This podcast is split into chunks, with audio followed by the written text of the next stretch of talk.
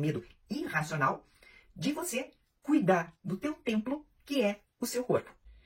Olá, a seguidora que eu vou identificar aqui pela letra B mandou mensagem para mim inbox no Instagram e ela diz: Tenho vontade de fazer atividade física, mas uma vergonha enorme de ir como estou. Tenho medo de não aguentar, de ser apontada. Parece que não pertenço àquele lugar. Tenho medo de me frustrar mais uma vez. Bem, querida, nós temos várias questões para abordar aqui. A primeira é que a tua autoestima, ou seja, aquilo que você pensa a seu respeito, está dependendo muito da tua aparência. E pior, está dependendo muito daquilo que os outros pensam que é a sua aparência. E aí vamos entrar num outro terreno perigoso, que é aquele de nós. Vamos lá. Além de acharmos que a nossa autoestima depende do nosso físico, pensarmos que a opinião alheia é muito importante.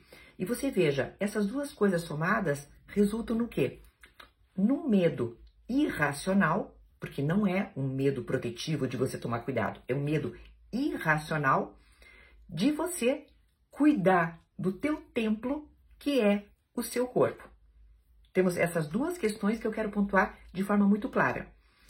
Nem todo mundo agrada fisicamente ao parâmetro da sua época tá? Então aqui não vamos ficar discutindo, ai, mas é bonito, é feio. Não. Nem todo mundo está de acordo com os cânones, com os ditames daquela época. As pessoas são maldosas sim. Sim. Muitas pessoas olham com um olhar de superioridade ou de reprovação. Inclusive na internet, que os olhares são outros, vêm na, na forma de comentários, mas também existem tá? Então, assim, não estamos negando aqui, seja que o seu físico não esteja dentro dos cânones, seja também que haja pessoas, sim, que olhem com um certo olhar de superioridade, ou seja lá o que for. Mas aí vamos para você. A tua prioridade deveria ser honrar a escolha do seu corpo ser um corpo saudável, antes de tudo. E um corpo saudável é aquele que entra em movimento.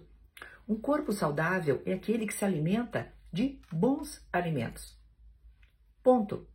Uma pessoa saudável tem um corpo saudável e muitas vezes tem um reflexo na sua saúde mental.